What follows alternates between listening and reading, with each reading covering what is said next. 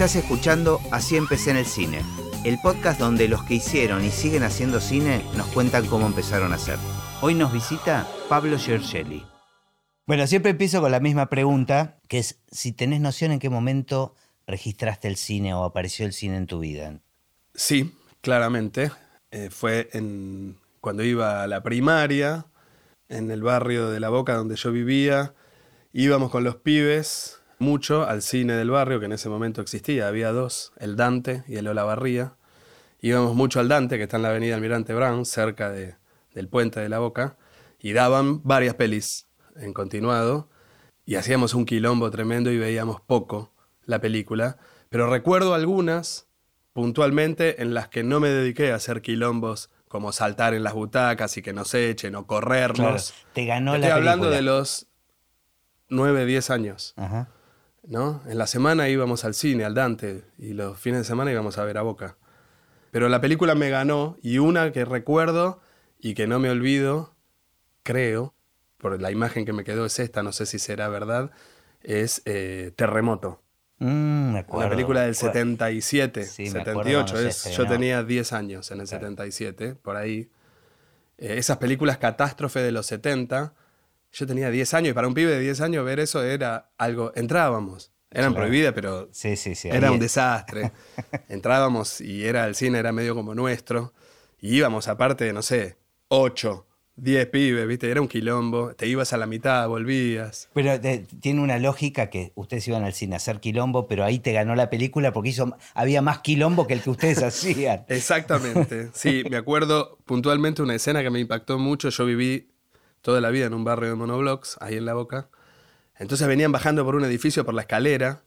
eh, y además hacía poco había pasado algo en esos años.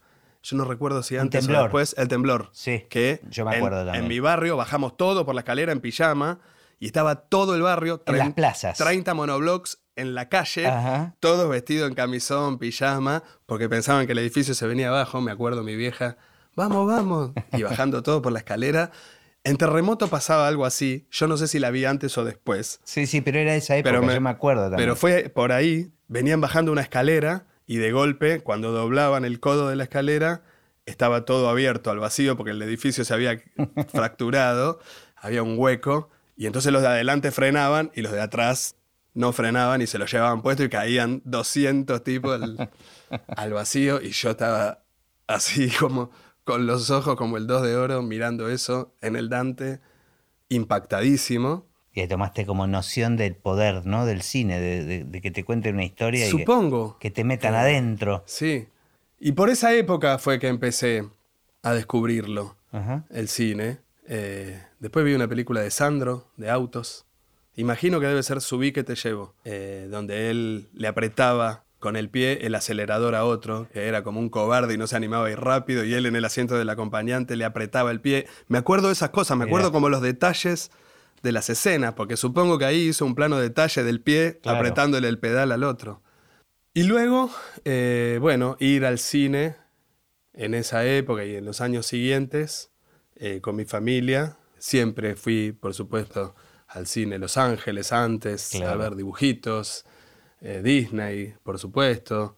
Entonces ese fue como el primer descubrimiento de que el cine existía. Fue en una sala Claro. y viendo cosas muy variadas. Creo que la explosión donde empiezo a decir esto es algo que me gusta y me interesa ya sucede en la secundaria. A partir de los 15 años más o menos, 14, cuando descubro una cosa fundamental es que, que no, iba a ser, no iba a poder ser jugador de fútbol, que era lo que me hubiera gustado. Igual cuando te- me di cuenta que no me daba... Hoy te veniste vestido como para por si se armaba o si había algún representante Siempre futbolista. estoy preparado. Claro. Siempre tengo el bolso y los botines en el auto y a mano. Pero me di cuenta ya a esa edad que no iba a poder ser un jugador profesional, lo cual en mi barrio y con, con mi recorrido hasta entonces ¿Siempre fue... viviste en la boca hasta Sí. la adolescencia? Sí, hasta un mira, poco más. Mirá. incluso. Mi vieja vive ahí. Ahí filmé Invisible. Entonces, bueno, eh, no sé si eso de darme cuenta que no iba a ser jugador profesional ayudó, pero empecé a mirar el cine ya con otros ojos, sobre todo porque yo iba a un secundario eh, que estaba ahí mm, a una cuadra de Plaza de Mayo, al Nacional Buenos Aires. Entonces iba a la tarde, me rateaba mucho y me iba a la valle. y veía cualquier cosa, literalmente. Bruce Lee o Rumble Fish. Y no la podía creer. En, ahí empecé a flashear realmente con el cine. Y me acuerdo que por esa época también un día le dije a mi papá que me gustaba el cine, que en aquel momento era medio impensable. Claro, no había muchas carreras en ese momento. No había, y yo particularmente no tenía ningún contacto con nada vinculado al artístico casi. No vengo de una familia... Em, mi papá era abogado, mi vieja ama de casa.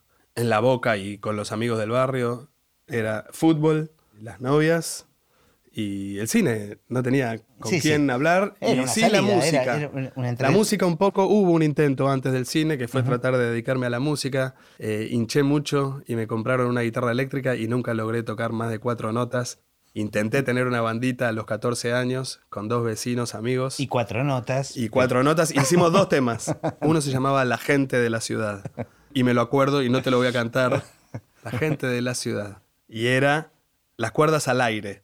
Tocabas tres acordes arriba y tres abajo. Era un poquito punk. Pero no teníamos idea de las notas.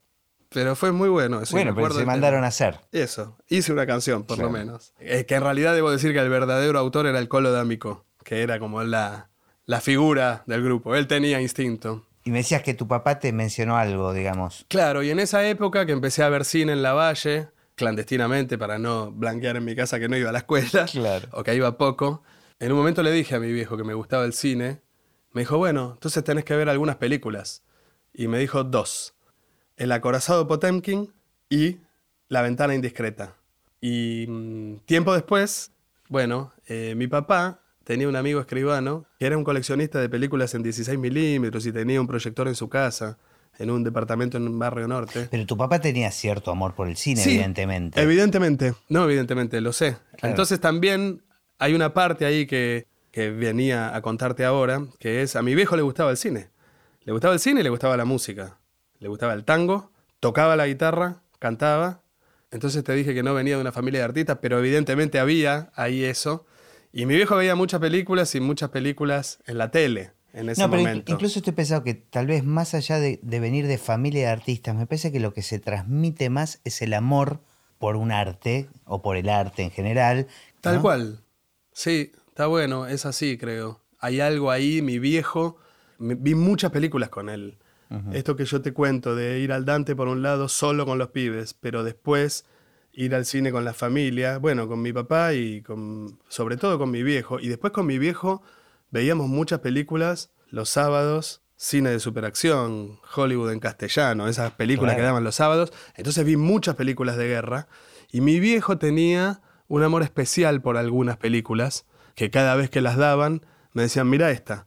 Y esas películas, una por ejemplo era eh, por supuesto Casablanca, eh, Gungadin, una película que siempre me acuerdo, otra que se llamaba Bogest, que era también en la Legión extranjera, los franceses. Entonces vi mucha, eh, o a la hora señalada, por ejemplo. Y cuando vi a la hora señalada, mi viejo fue el que me explicó que la película, la duración de la película era la misma que la duración de la ficción, exactamente. Era tiempo real exactamente. Y eso fue algo que dije, ¿cómo? ¿Cómo es tiempo real?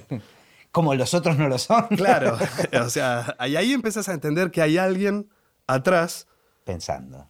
Y construyendo algo. Claro. Y entonces dije, ah, ¿viste? Y ahí empezás a entender un poquito que, bueno, el trabajo de un equipo o de un director o de un autor que hace películas. Y luego vi con él mucho Hitchcock.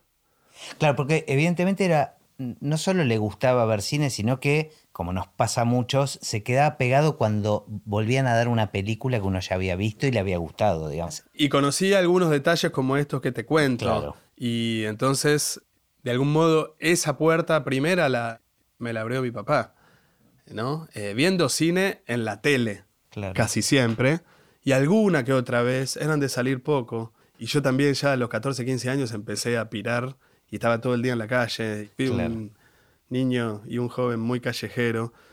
Entonces, pocas veces fui a la sala y cuando fui, fui solo.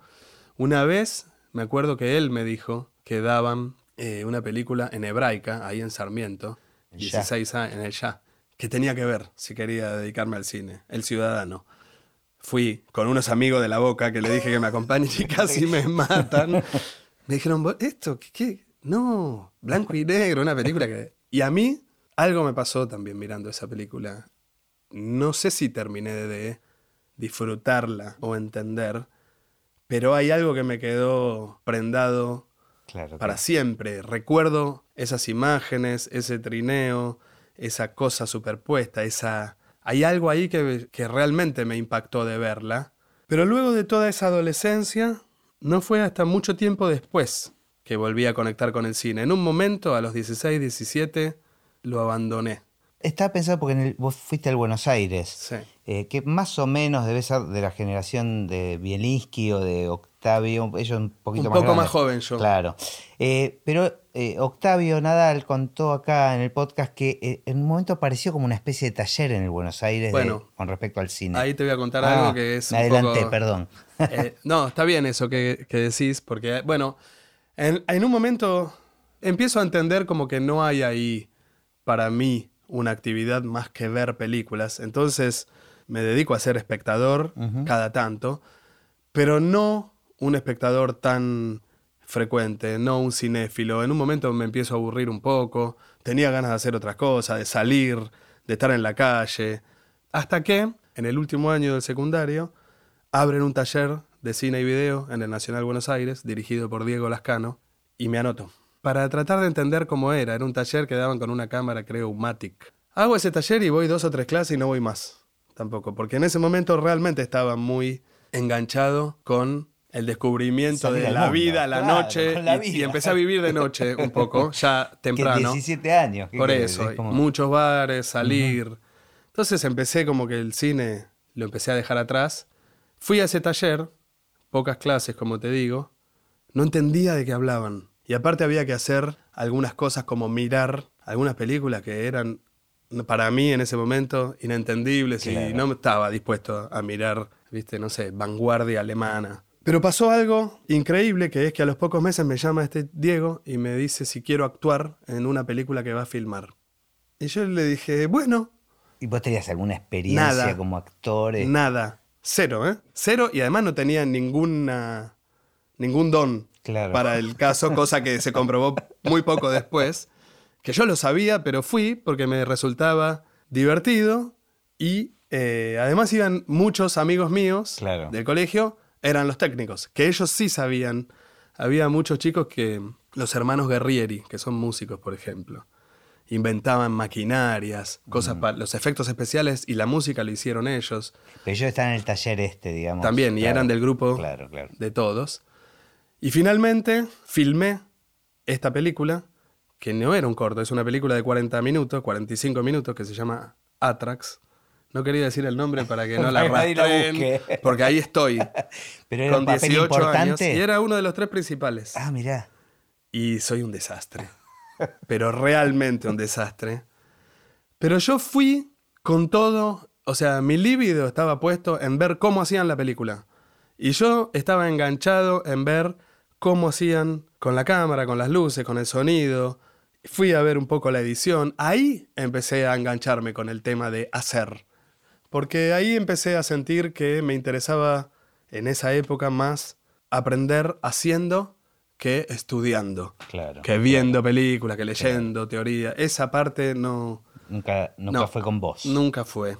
Entonces, desde mi lugar de actor, eh, me la pasaba chusmeando, espiando y preguntando por qué hacían esto, cómo era tal cosa, ¿no? Y la película es una película, una distopía, una película futurista del año, creo que la hicimos en el 87, en blanco y negro, en un mundo tipo vigilado por cámaras.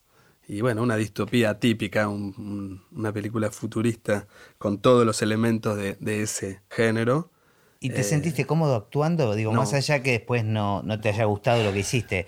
Porque a, mí me pasa algo que quiero que hablemos más adelante, justamente con vos. Te quería preguntar cuál era tu relación con el tema de la actuación, porque tus películas se caracterizan por ser películas muy de actores. Bueno, pero ya, llegaremos. Dale, después te cuento, porque para mí estoy descubriendo que tengo algo con eso, con el tema de la actuación. Que tengo un amor especial un gusto especial por eso. Y no tengo ninguna técnica y poca formación. Lo hago de manera Intuitiva. intuitiva. Y una de las maneras que, que a veces encuentro, depende del actor o la actriz con la que esté trabajando, es hacerlo yo. Ah, mirá. Mirá, la escena es así. Ajá. Voy, lo hago y Eso se lo puede- muestro. Puede llegar a ser ofensivo para algunos actores. Por eso se los pregunto antes y antes de ponerme a trabajar con cualquier actor, yo siempre les cuento mi manera de trabajar y mi técnica muy poco ortodoxa. Claro. O les hablo en toma. Cuando tengo tiempo de ensayar es diferente y depende con qué actor. Como que tenés muy claro a dónde querés llevar a... cómo tiene que ser. Y ahí me siento contento Ajá. haciendo eso. Y siempre tengo como la intuición de que me gustaría probar actuar. actuar. Ah, mirá. Ahora. Que Mirá. ahora tengo un poco menos de vergüenza y de pudor y creo que me podría animar a alguna cosa. Pero recién ahora. Y tú Creo ya- que mi gran limitación siempre fue el pudor. Nunca, jamás, no, no, no, no puedo soportar estar enfrente. Bueno, le- empezamos este otros. podcast di- diciendo eso, hablando de eso, de que no, no aguantas escucharte, este, leerte. Sí, bueno, está bien eso. pero, pero peor es el tema de, de interpretar un personaje Claro. enfrente de otros. Como Claro. hay algo que Sí. nunca pude superar. Pero sin embargo, sentís esa seguridad a la hora de transmitirle la idea a otro. O sea, ahí te mandás y Sí, porque ahí el soy cuerpo. director. Claro, ahí no lo estoy haciendo de verdad. Lo Y estoy no te- haciendo para que me vea otro y en un ámbito contenido. Siempre filmo con amigos, familia. Claro. Entonces está todo bien. Es como cuando juego con mis hijas. Claro. Con mis hijas juego a todos los personajes que se te ocurran. Soy O sea- Blancanieves. O sea, vos lo que necesitas es un ámbito donde poder soltarte, evidentemente. pareciera. Eso no ocurrió en aquel momento. Claro, entonces bueno, pa- retomemos la historia. Lo sufrí un poco, pero al mismo tiempo, yo creo que por la edad, tenía 18 años, logré encontrar un punto de- de- en donde pararme para disfrutar otras cosas del rodaje, siempre bajo la máscara de, bueno, yo estoy acá porque ustedes me llamaron, pero Claro, yo no hago esto y para mí no es importante y hago cualquier cosa y haciéndome un poco el loquito, le saqué peso. Ajá. Y pude ver cómo se hizo una película entera y pasó algo muy loco. La película después se estrenó uno o dos días en la Lugones y se llegó a pasar por Canal 13 Ah, a las 12 de la noche en aquel momento. Y la película está buenísima, excepto mi, mi participación, pero la película realmente es una proeza hoy viéndola desde, Sí, sí, que desde esta perspectiva, por Claro. supuesto, tiene algunas cosas que...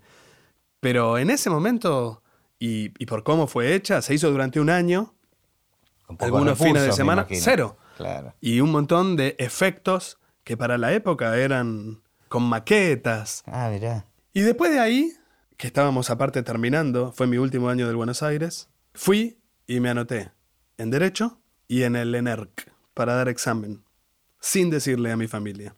Y fui a dar el examen al ENERC. y- Derecho sí les avisaste. sí, er- Derecho era la oficial. Claro. Y fui a dar el examen a la, a la ENERC sin estudiar. Y por supuesto no entré. Igual y ahí difícil. confirmé lo que siempre mi fantasma eterno, que aún hoy me acompaña, debo decir, que es, esto no es para mí. Yo, ¿qué es lo que me pasa hoy día? En cualquier momento se avivan. Claro, soy un impostor y lo que pasó, el hecho de haber hecho dos películas como director, fue producto de una serie de casualidades que, en las cuales yo tengo poco que ver.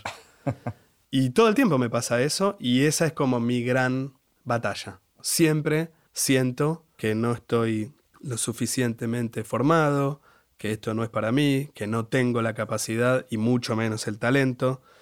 Y esa es la batalla que tengo que, que dar cada vez que quiero hacer una película y no logro explicarme bien cómo es que estoy acá. Eh, bueno, pero y, por suerte, digamos, tanto para vos como para los que disfrutamos de tus películas, que particularmente me gustan mucho, evidentemente la barrera en algún punto la superás. O sea, hay algo que te permite dar ese saltito o que lo hagas con incomodidad.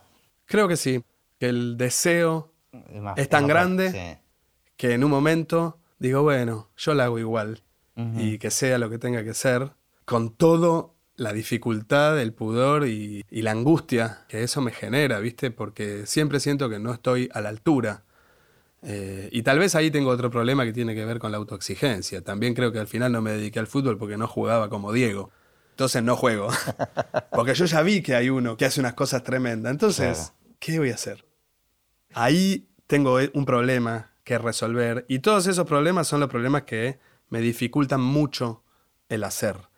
Ahora que pasé los 50, estoy un poquito más relajado y me siento capaz de hacer un fiasco y, un fracaso sin te problema. mandar un poquito más. Bueno, para, retomemos la historia. Entonces, ¿no entraste a la NERC? No entré y, a la y. Derecho empezaste? Sí, Ajá. y fui a la Facultad de Derecho, a la UBA, y duré seis meses. Claro. Y duré seis meses sin ir a clase prácticamente, porque me la pasé en el bar. Llegué a dar, creo que, un examen civil, y era tremendo. Había que estudiar mucho, leer cosas imposibles para mí.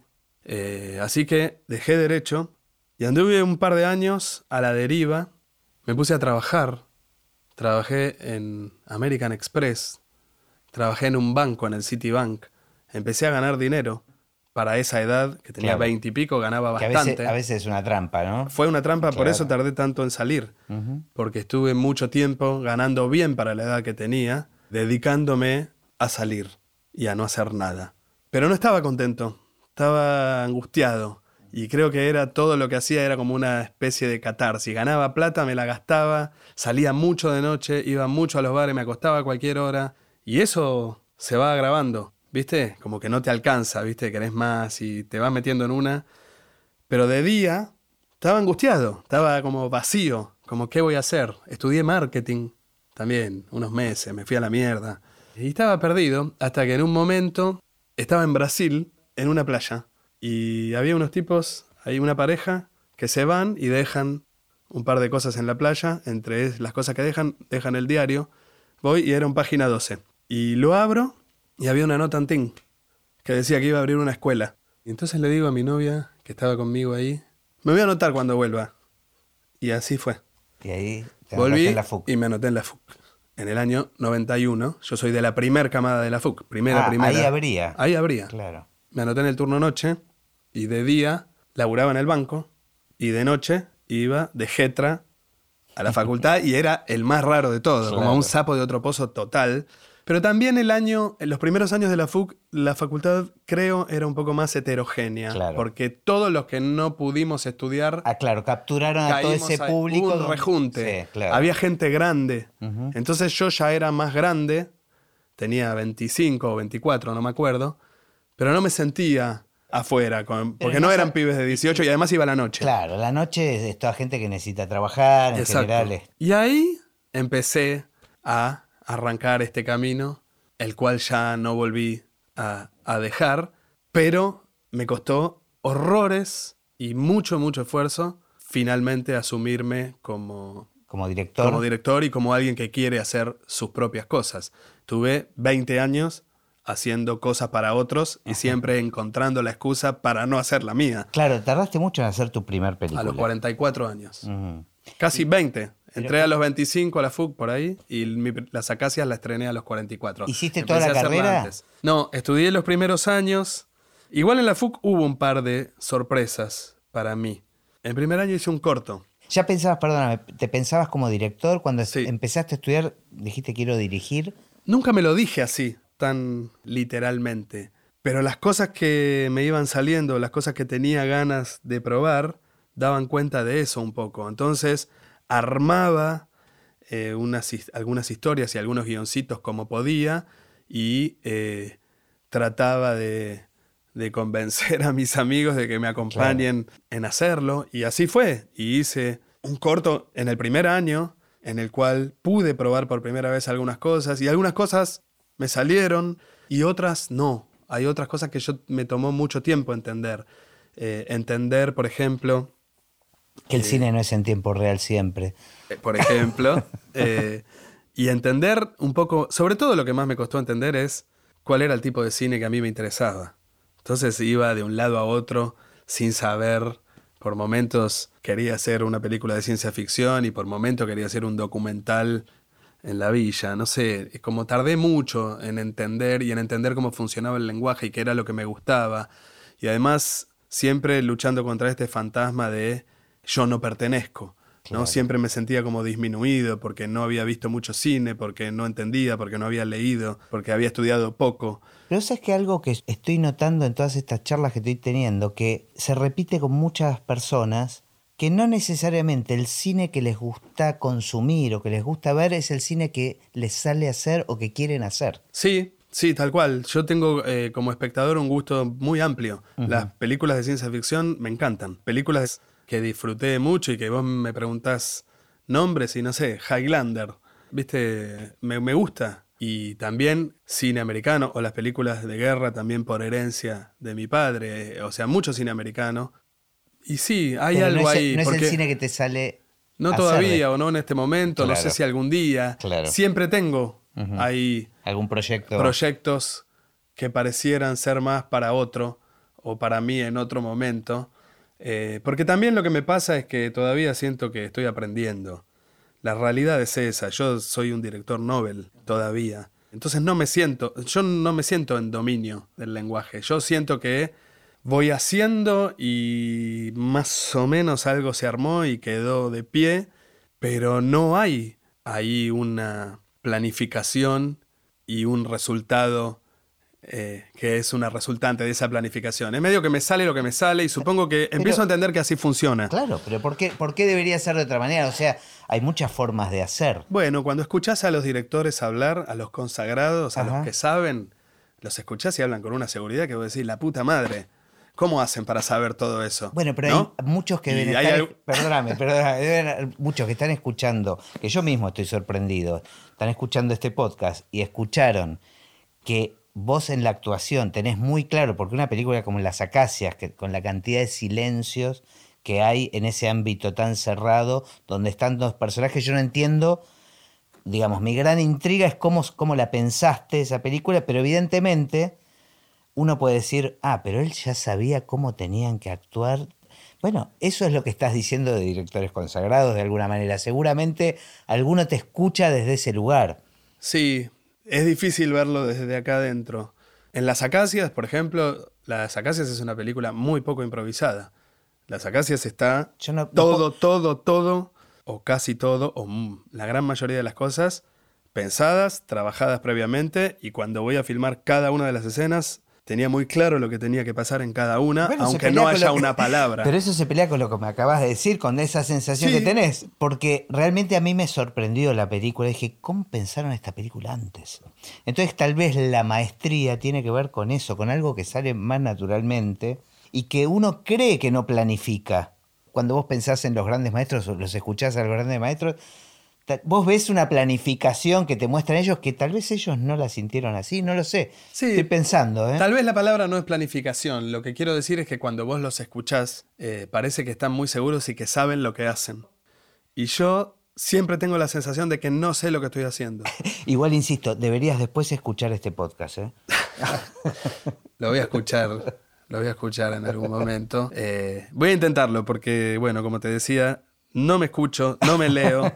Mucho menos me veo en entrevistas grabadas, me da un pudor y realmente siempre tengo la sensación de que no, de que bueno, de que no Tendrías tengo... que haber actuado distinto. Sí, de que, no, de que tendría que haber actuado distinto o que no tengo las cosas claras o de que no las tengo muy pensadas. Pero escúchame... Eh, pero a pesar de todo eso, ahí voy. Creo que hay algo de obstinación que tal vez sí, de lo único, de deseo, más que obstinación, que es tal vez lo que sí rescato. ¿no? Y, que a esta altura de la vida me puedo permitir frecuentar un poco más, es ir, en búsqueda de ese deseo.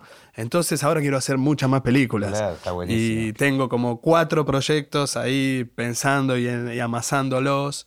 Pero esto es una nueva etapa para mí en mi vida.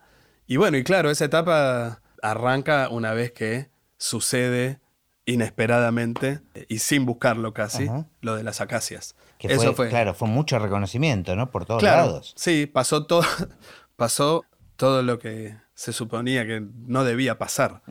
Eh, la película, primero debo decir que me tomó muchos años, tuve cinco años trabajándola. Hacer todo el proceso de la película fueron unos cinco años.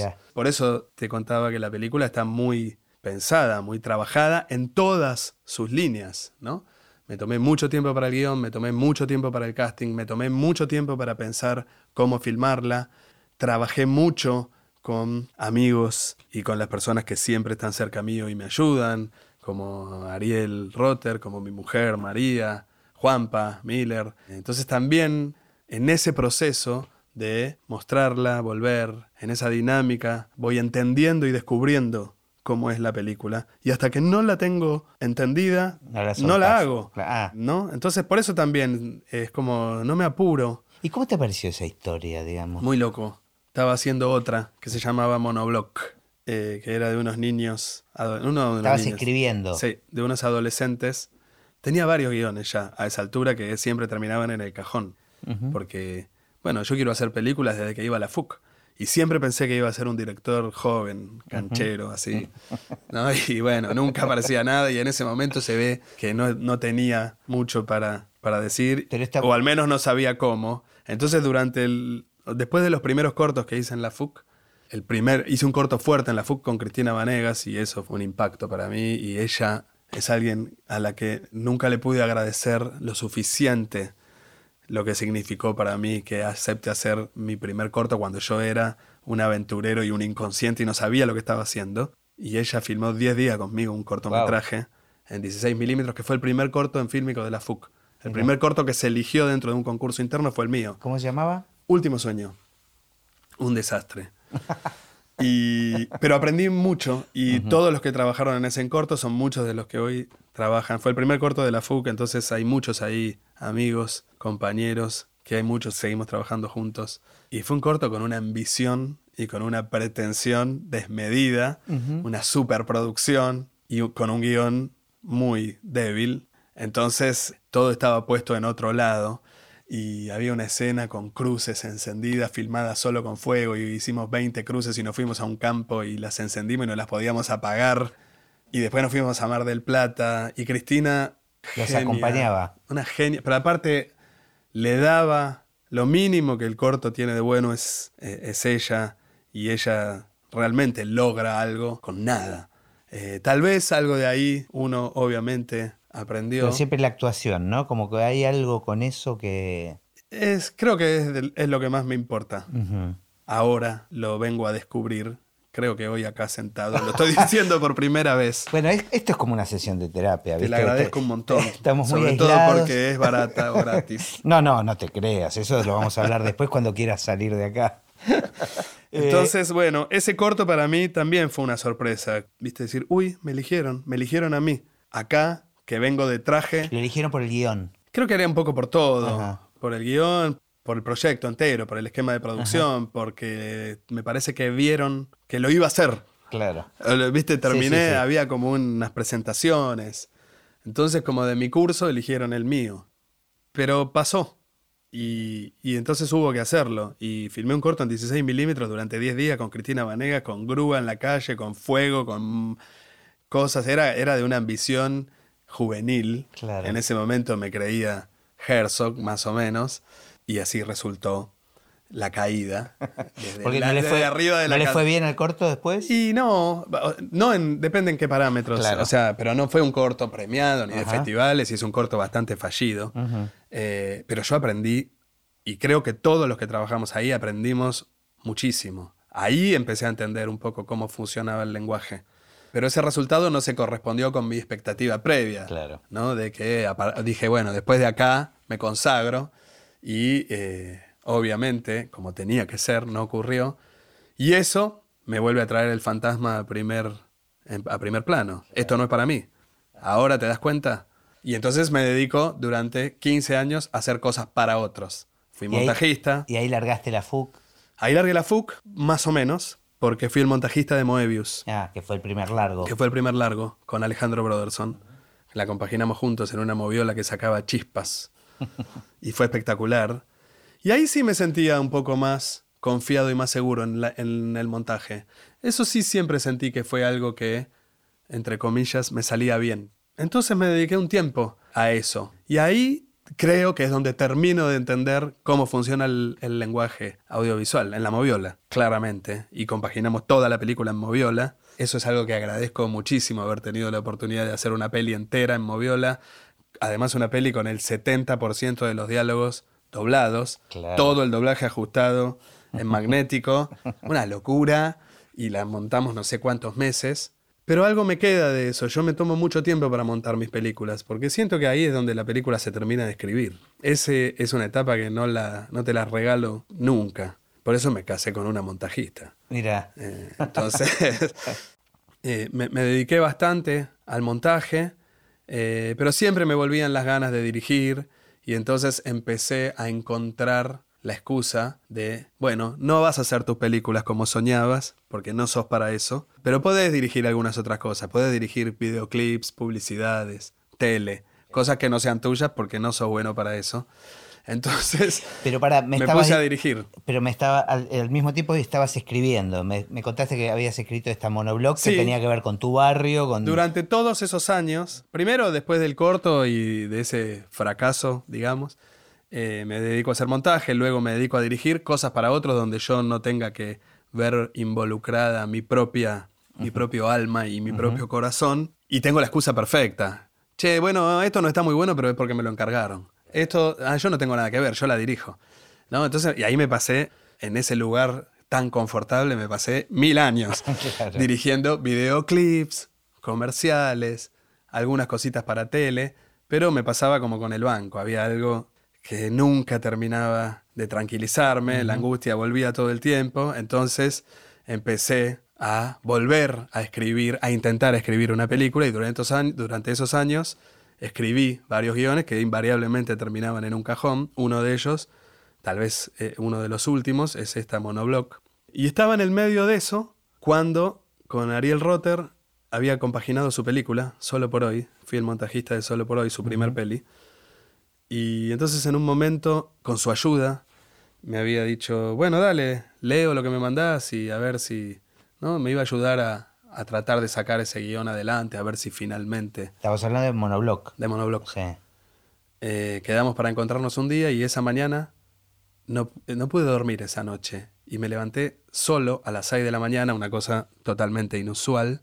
Nos íbamos a encontrar a las 10. Me levanté a las 6 de la mañana y no me podía levantar de la cama, pero estaba totalmente desvelado, con un nivel de, de conexión.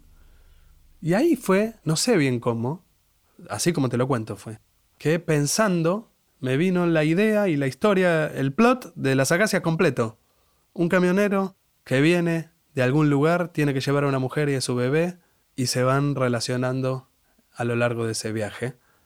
Tuve una hora empezando a pensar detalles, cómo era ese camionero, cómo era ella, cómo era el bebé, de dónde venían. Me levanté a las 7, ponele, y escribí como cuatro o cinco páginas así, tipo vómito. Pero qué loco, porque... Y cuando llego a la reunión a las 10, le dije, che, Ari, pasó esto. Y se lo di para leer y lo leyó ahí en el momento. Y me dijo algo así como, está bueno, está muy bueno, me gusta. Eh, ¿Puede...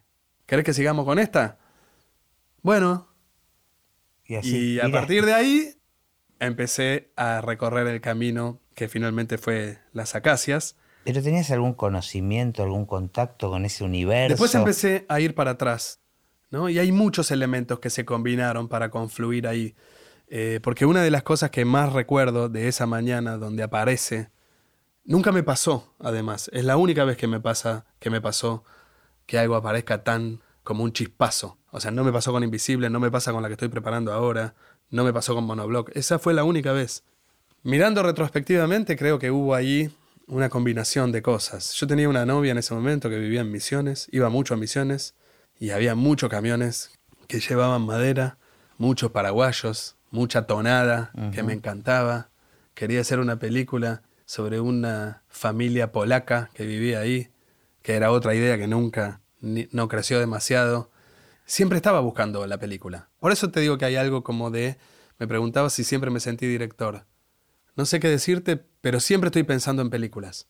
Todo el tiempo, en cualquier momento, desde que iba a la FUC hasta hoy. Me voy a tomar un café acá y veo un tipo con un perro y lo empiezo a mirar pensando si ahí puede haber una película. Estás en modo, en modo cine. Todo el tiempo, pero no es que lo hago a propósito. Es como siempre pienso si ahí puede haber una película o no en cualquier situación casi, te diría. Es como atravesar la existencia. De esa manera. Por eso, entonces siempre me preguntan, a veces que tardo tanto en hacer una película de una a otra, tardo cinco o seis años. Tienes un montón de películas que te distraaen todo, claro, ¿qué estás haciendo? Che, ¿qué, ¿qué, pasa que tardás tanto en hacer? Y todo el tiempo estoy haciendo cine.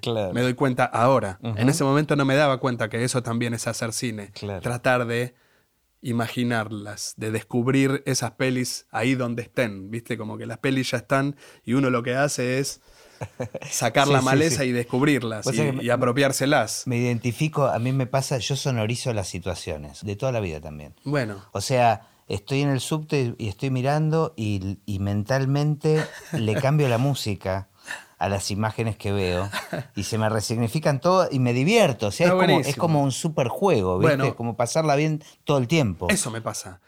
Eso me dio la tranquilidad de poder decirme a mí mismo, bueno, capaz que soy un poco director. Viste como, porque al principio era, ¿de qué trabajas? Pero no al principio, hasta hace muy poco. Cada vez que me preguntan de qué trabajas, digo, trabajo en cine, en tele. ¿Y qué haces? De un poco de todo. Edito, hago cámara. Eso respondía. Nunca puedo decir, soy director de cine. Ahora me lo permito un poco más. Pero la verdad es que siempre hubo algo como de sentirme director, un director sin película. Eh, ¿no? Pero siempre con ideas de películas en la cabeza que nunca lograban eh, cristalizarse. Entonces terminaban o adentro de mi cabeza o terminaban a medio guion en un cajón, como monobloc. Y La Sacasia fue la primera que rompe esa resistencia y termina sucediendo, y termina sucediendo también por algo fortuito, finalmente, por algo fortuito, bueno, depende cómo se mire, pero la cuestión es que después de arrancar con ese guion estuve dos años con el guion, lo convoqué a Salvador Rosselli, escribí con él, compañero de la FUC, entonces también me sentía cuidado. Siempre tengo que estar con alguien que sienta que... Con algún bastón. Con algún bastón, pero no cualquiera, alguien que me cuide. Ahora me la banco un poco más, pero ir a los leones termino mal. Porque me sale como un Pablito más del barrio, ¿viste? Claro, eh, necesitas alguien que te compense. sí, como que me sale como el, la pelea, ¿viste? Como decir, vos sos un pelotudo. y bueno, fui encontrando esos amigos que me contienen y me quieren y me ayudan. Y después de un primer tratamiento más largo con las acacias, lo llamé a Salva, escribimos juntos durante un año, después yo agarro el guion y termino, sigo apropiándomelo, ya con cabeza de rodar. Pero antes de eso pasa algo que fue un milagro, que fue que mandé el guion así, tres fotocopias, a un concurso que había en La Habana, que tenía un premio ridículamente grande, que daba televisión española. Después lo quitaron. Creo que fue el último premio que dieron, fue el de las acacias. Y tres meses después estaba en mi casa arreglando una mesa y me llama Ariel, que estaba justo en La Habana con su película, y me dice, ganaste. Y eso fue, ese sí fue un impacto. Viste como dije, uy, bueno, ahora hay que hacerla. Porque ganamos una guita que era que con eso y el Inca la hacíamos y la hicimos así, de hecho, porque era, era mucha guita. Era un premio que ya de los que ya no hay, de otra época. Y bueno, ahí empezó el camino para hacerla y luego vinieron años de reescritura, años de casting. Me tomó mucho tiempo para el casting. A pesar de que te el premio, ¿qué hiciste? ¿Lo, cobraste? Lo, cobras después. Ah. Tenés que conseguir un productor español. Claro. La guita se la dan a él, no te la dan a vos y él te la manda. Entonces llamé a un amigo mío, muy amigo, muy querido, vasco, que vive en Bilbao. Le dije, che, que hace cine también. Y pasó esto. Me dijo, sí, vamos. Y bueno. Se armó. y se armó. Y, y posta, mi expectativa era, con toda la angustia y el temor y el pudor del mundo, era, bueno, terminar una peli finalmente, hacerla. Y bueno, ojalá que se pueda ver en la Lugones, en algún lugar, en alguna sala, en la FUC. Y ya eso era Sí, porque además una, una, película, digamos, con esa historia, con tan poco diálogo, digamos, me imagino que no debías tener una expectativa de taquilla. Este... No. no, no, no, tenía ninguna expectativa de ningún tipo, no tenía ninguna expectativa ni de taquilla, ni en el circuito artístico tampoco. Realmente no, no la tenía. Era tan alta la montaña que la única expectativa que tenía era ver si la iba a poder terminar o iba a ocurrir como me había ocurrido con todos los otros proyectos durante 20 años que quedaban truncos, ¿no? Y ahí, bueno, eh, los amigos acudieron a la ayuda y fue clave eso, porque ahí se organizó la película de un modo un poquito más profesional, diría, no sé. Pero entonces tuvimos... Empezaron a eh, empujar, digamos. Claro, tuvimos productores de lujo, amigos, Vero Cura, Juan Miller, Ariel Rotter, Alex Cito. Entonces la película se arma y yo puedo empezar a trabajar con otra profundidad, con otros recursos Y me voy sorprendiendo a mí mismo porque voy descubriendo que, bueno, algo puedo hacer, capaz, capaz que algo puedo hacer. Ya había hecho muchas cosas para ese entonces, había hecho mucho clip, mucha publicidad, muchos documentales, mucho montaje. Había. Entonces tampoco me sentía tan novato, pero bueno, es la primera tuya y vos no tenés idea qué va a ocurrir. Eh, pero la expectativa era esa, era terminarla y que quede más o menos algo más o menos decente, era una gloria. ¿Cuánto tardaron? ¿Cuánto tiempo de rodaje tuvieron? Poco, cinco semanas. Ajá, bueno, hoy ya suena, hoy ya hoy suena mucho. Que es una locura. Pero fue poco. Y filmamos a los repedos. Eh, y en el proceso de casting empiezo a terminar de entender la película. Hice casting durante mucho, mucho tiempo. Y la historia del casting da para otro podcast entero porque es una historia larguísima. Eh, pero ahí también empiezo a entender y a sentirme un poquito más cómodo con el tema de los actores, que era algo que me daban pánico. Y no sabía cómo dirigirlos, porque yo siempre, siendo consecuente con mi fantasma que no me deja en paz, sentía que no estaba formado y que no sabía cómo dirigir actores y que no tengo técnica y que no estudié. Entonces un actor que sabe no, va a permitir que yo lo dirija. Yo creo que... y en algún momento me olvido y me sale como el otro Pablo, el más peleador, no el más peleador, el más de barrio, que dice, bueno, che, mira, es así. Y te digo lo que me parece como me parece que es. Y fue bien recibido. Entonces me sorprendí de eso un poco, pero también necesito establecer un vínculo con el actor con el que trabajo, ¿viste? O sea, me cuesta mucho trabajar si no tengo un vínculo, si no entiendo que estamos entendiendo la película y el modo de hacer la película del mismo, de la misma manera. Necesito trabajar con alguien que entiende cómo yo las hago, que se pliega y que trabajamos juntos, como un socio artístico, como hago con Ariel o con Juanpa. O con María. tenés, tenés muy visualizada. Digamos, sí, porque la, escribo. Y como la escribo, la escribo con un nivel de. La ves. Sí. Cuando la estás escribiendo. De, detalle. Que luego podemos, por supuesto, ajustar cosas. Pero lo que tiene que pasar ya. Por lo menos en estas dos fue así. Ya lo tengo. Y en esta tercera también, me parece, y hay como 30 actores en la tercera. ¿Y estás permeable a lo que te proponen también los actores? Sí, con un límite. sí, pero que no sea eh, distinto a lo que yo les proponía. Más o menos. o sea, sí estoy permeable a algunas cuestiones y a otras no, porque muchas veces, en realidad lo que me pasa es que los actores en general entienden mucho antes, porque nos juntamos, porque ensayamos y porque me reúno y porque así me gusta trabajar. Cuando ya vamos a rodar, ya tenemos claro ambos cómo es la película, cuál es el tono, qué cosas entran en esa peli y qué cosas no. Entonces no me proponen cosas que no pueden ser. Y, además yo, por supuesto, me nutro de eso. Y no solo con los actores, con todos. Me gusta y necesito, más que me gusta, mucho escuchar lo que me proponen. Y tomo muchas cosas no, después, bueno, es lo que te eh, resuelve. Pero después, claro, hay un punto donde. Pero está bueno que seas abierto a eso a pesar de tener tan claro tal vez lo que querés.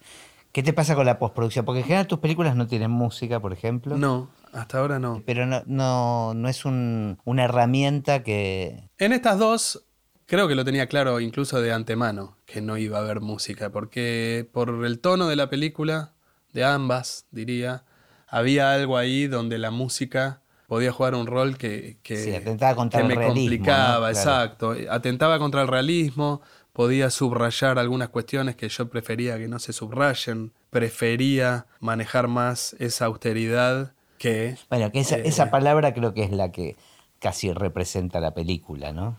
Sí, puede ser en estos casos. Y al mismo tiempo siento que ambas películas tienen un montón de trama, que no son películas contemplativas, ¿no? Como un poco diría que ambas películas combinan una cosa más clásica, que es la parte de la trama y del cuentito. Hay un guion, hay una trama, hay evolución.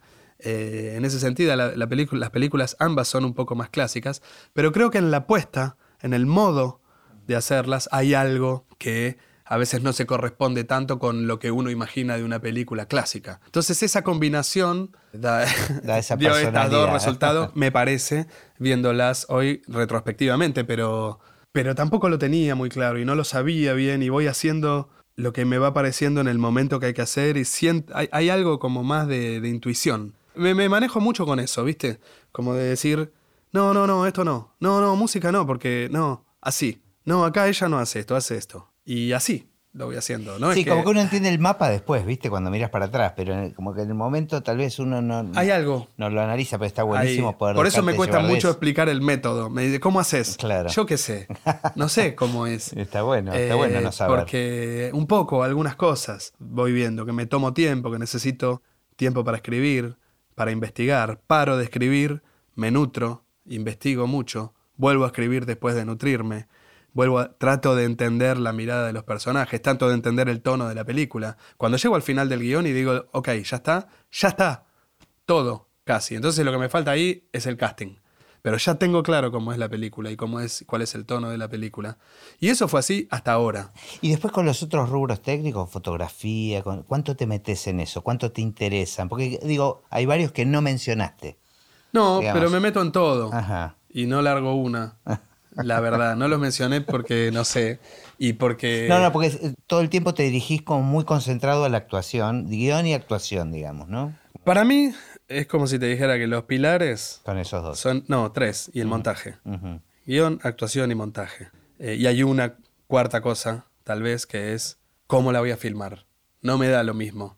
Pienso mucho en cómo voy a filmar la película y ahí se termina de armar, no sé cómo decirles, esos cuatro pilares, ¿no? En esos cuatro pilares, entonces todo lo demás, el resto de los rubros, Se va- va tienen que acomodarse, claro. tienen que entrar ahí. Es casi como que una vez que yo defino el guion, que a su vez cuando vos defines un guion, ese guion ya tiene un tono, un verosímil. Cuando defino el casting, se profundiza ese tono y ese verosímil. Cuando defino cómo la voy a filmar, mucho más, y en el montaje Termina de termino de cerrarla, bueno, el arte va en esa línea, el vestuario va en esa línea, el sonido va en esa línea, la música o no música va en esa línea. Casi como que lo que armo es una caja y todo lo que va dentro de la caja está permitido y lo que está afuera no. Hay una cosa ahí como armar un esquema, un sistema artístico y, estético y poético también que da las pautas de lo que entra y lo que no entra. Entonces el director de arte no me viene a proponer una cosa que no es, pues la película está como clara de antes. Entonces mi, mi trabajo después tiene que ver mucho con tratar de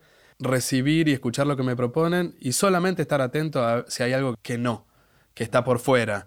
O sea, básicamente mi mayor trabajo en, en esas áreas es, che, no, esto no, no está dentro de, Estás alerta está de eso, fuera sí, de nuestra estética y de la poética de la película. No tiene nada que ver. Claro. Eh, eso hasta ahora fue así. Pero estoy, creo, entrando en una nueva etapa en la que estoy intentando permitirme algunas cosas más. Porque esto que te cuento tiene su rigidez también. Y ahora estoy con el deseo de encontrar algunas otras maneras de hacer películas.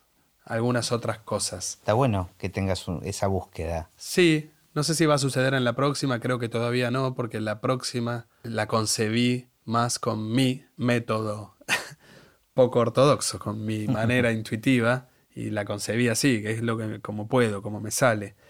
Pero hay ya dos proyectos que tengo en carpeta para más adelante que están apareciendo con otra forma y con otra manera de, de ser concebidos, un poquito menos rígidas me parece, más lúdicas, donde sí me estoy permitiendo algunas cosas, incluso en una de ellas, tal vez hasta actuar.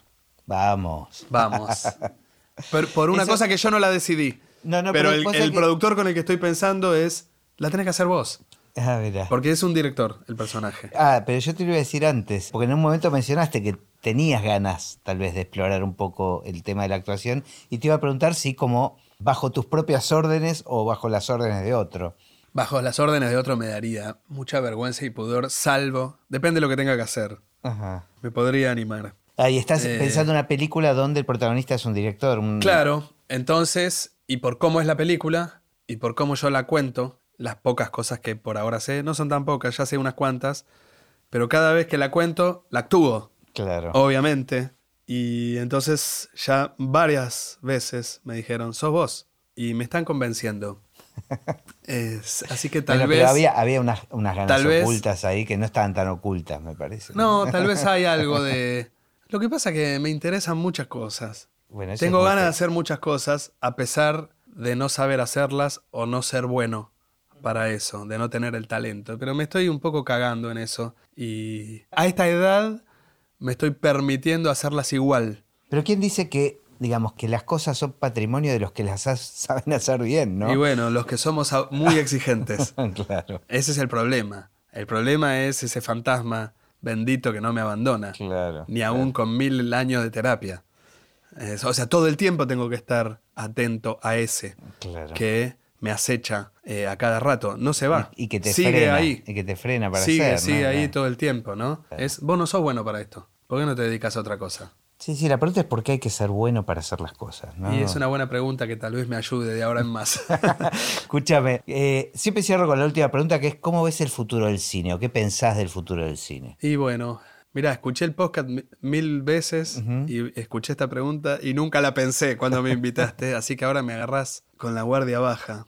Y te voy a contestar lo que me gustaría que suceda. Te, voy a, te, voy a, dar una aclaración que tal vez es importante en este contexto. No tenés que decirme nada genial, ¿eh? No, eso me, muy bien. Te, permito decir una pelotudez. Bueno, por eso. Te voy a decir algo que no es una pelotudez, pero que es algo muy simple y que es lo que a mí me gustaría que sucediera. Y la respuesta tiene que ver con eso, con lo que yo deseo que suceda.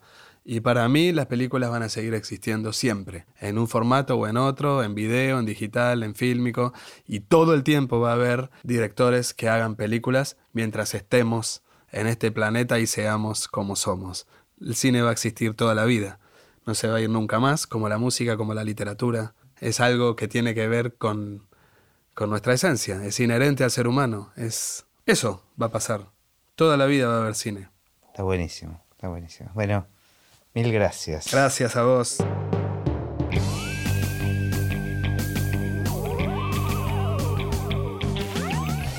Y así terminó esta conversación de Así empecé en el cine. Mi nombre es Gustavo Pomeranek y espero que la hayan disfrutado al menos un poco de todo lo que disfruté yo.